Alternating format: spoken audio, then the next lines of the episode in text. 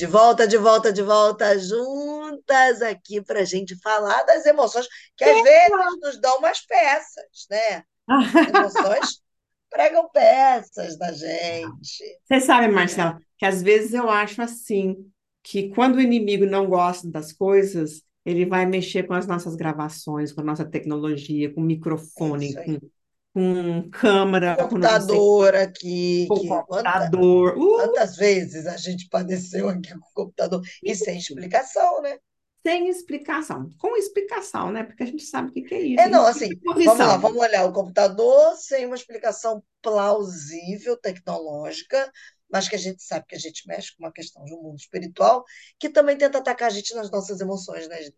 Porque É. irrita a gente, a gente pensa assim, ah, que raiva, ah, quer parar, ah, então, porque tem essa capacidade de tocar na nossa emoção de tal maneira que às vezes a gente até repensa algumas coisas e não é, né? É só uma emoção daquele momento.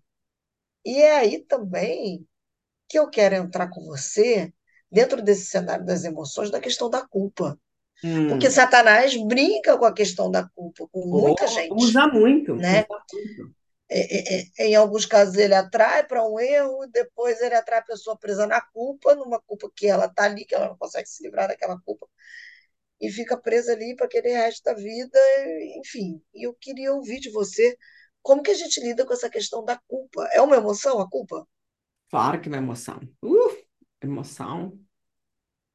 Olha, vamos começar, como dizia meu pai, né? Vamos por partes, já dizia o escortejador. Então, vamos por partes. Vamos começar.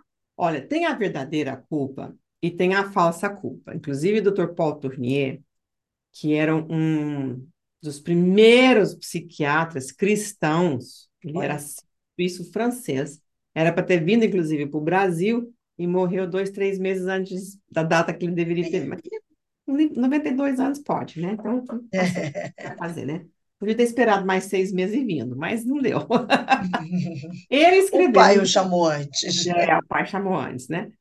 Ele escreveu um livro chamado A Verdadeira e a Falsa Culpa, que no Brasil saiu como um, o título de Culpa e Graça, que também é um título muito bom.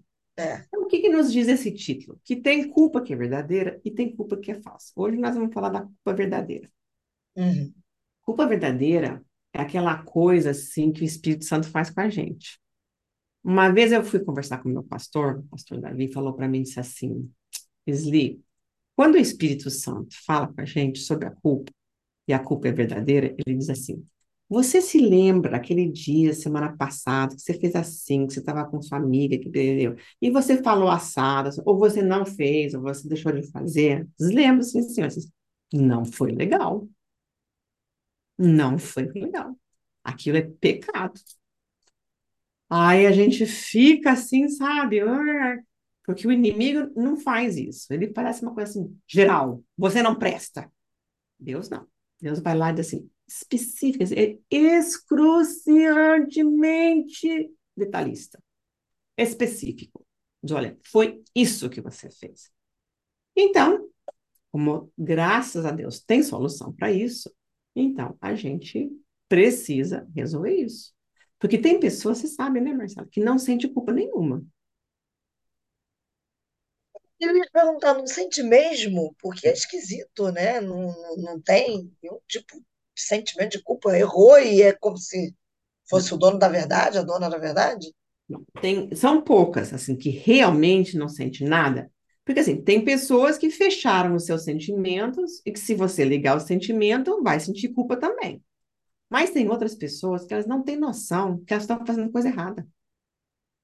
Ah, Mas é muito sem noção, né? Aí eu vou usar, aí a palavra é muito sem noção. É, muito sem noção mesmo. O pessoal está muito na moda falar de narcisismo, né? Ah, Narcisismo, porque a é. minha mãe, porque meu pai, porque meu marido, porque minha esposa, todo mundo agora é narcisista. Todo mundo...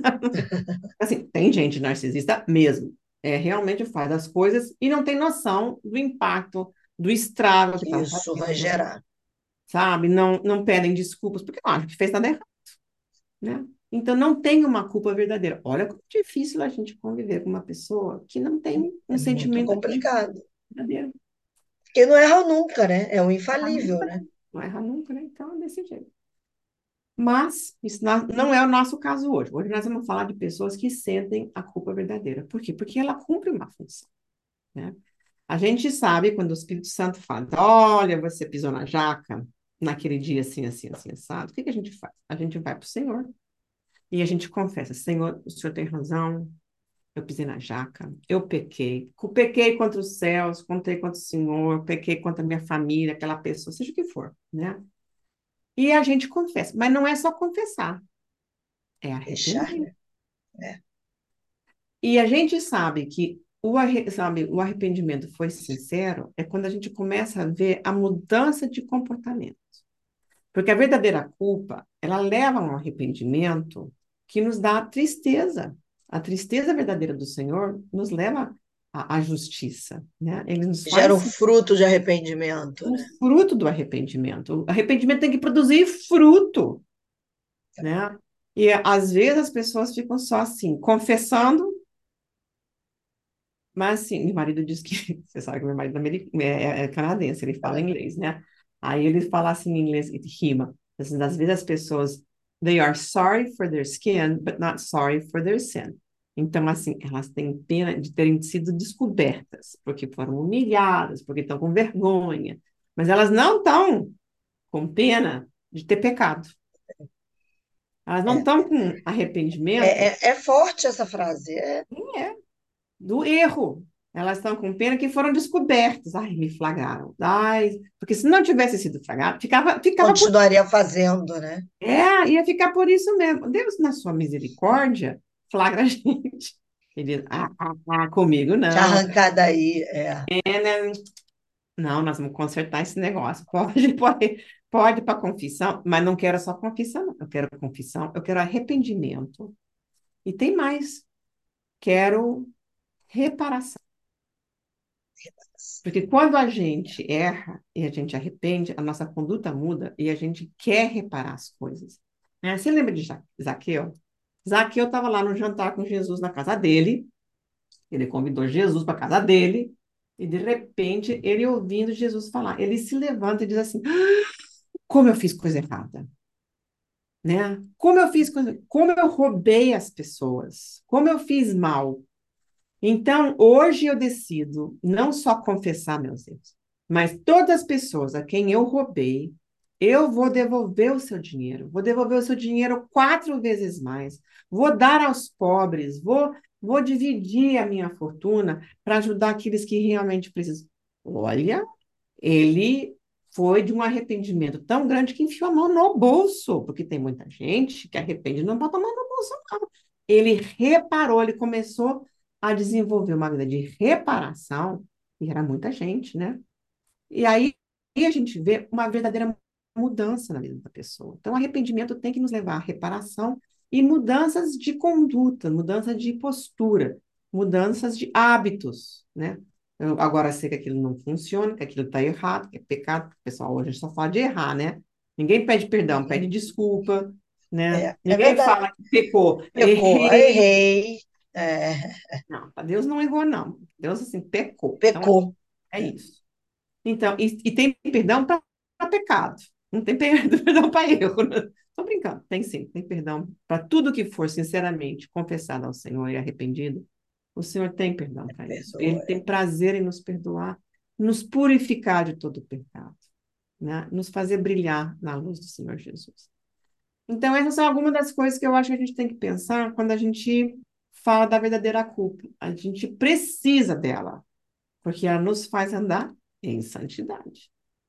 E aí a gente começa a ver o que, que é na minha vida que não está curado, o que, que não está sanado, o que, que não está resolvido nas minhas farpas, nas coisas, que me faz fazer essas coisas, e me faz repetir. Ah, não. Senhor, tira a farpa do meu coração. Eu arrependo, não quero mais isso para minha vida. O Senhor muda isso na minha vida, tira essa farpa de forma que eu possa realmente mudar de postura, mudar de hábito, mudar de resposta, de forma de viver. E Deus ouve. Ouve, acolhe e nos abençoa. Esse é um Deus impressionante. Ele é muito bom. Ele é maravilhoso, né? Ele mesmo nos leva a este lugar do arrependimento, do sentir a culpa com arrependimento, para nos livrar, né? Lá, De uma emoção ruim para resolver o problema. resolver a coisa. E aí é por isso que eu já vou deixar na agulha. Hum, Acho que você vai querer me responder só na semana que vem.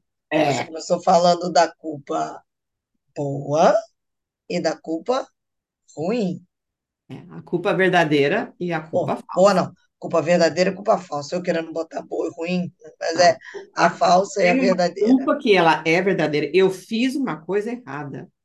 É, é uma. porque na minha cabeça eu acho que eu associei com boa porque levou a um lugar do arrependimento, mas é a É, culpa verdadeira, de é fato, né? É. Então, semana que vem eu quero que você converse com a gente sobre essa culpa falsa. Tá Você não vai bom, me tá escapar bom, tá bom. nem Semana que vocês que estão aí do outro lado nos ouvindo. Semana tá certo.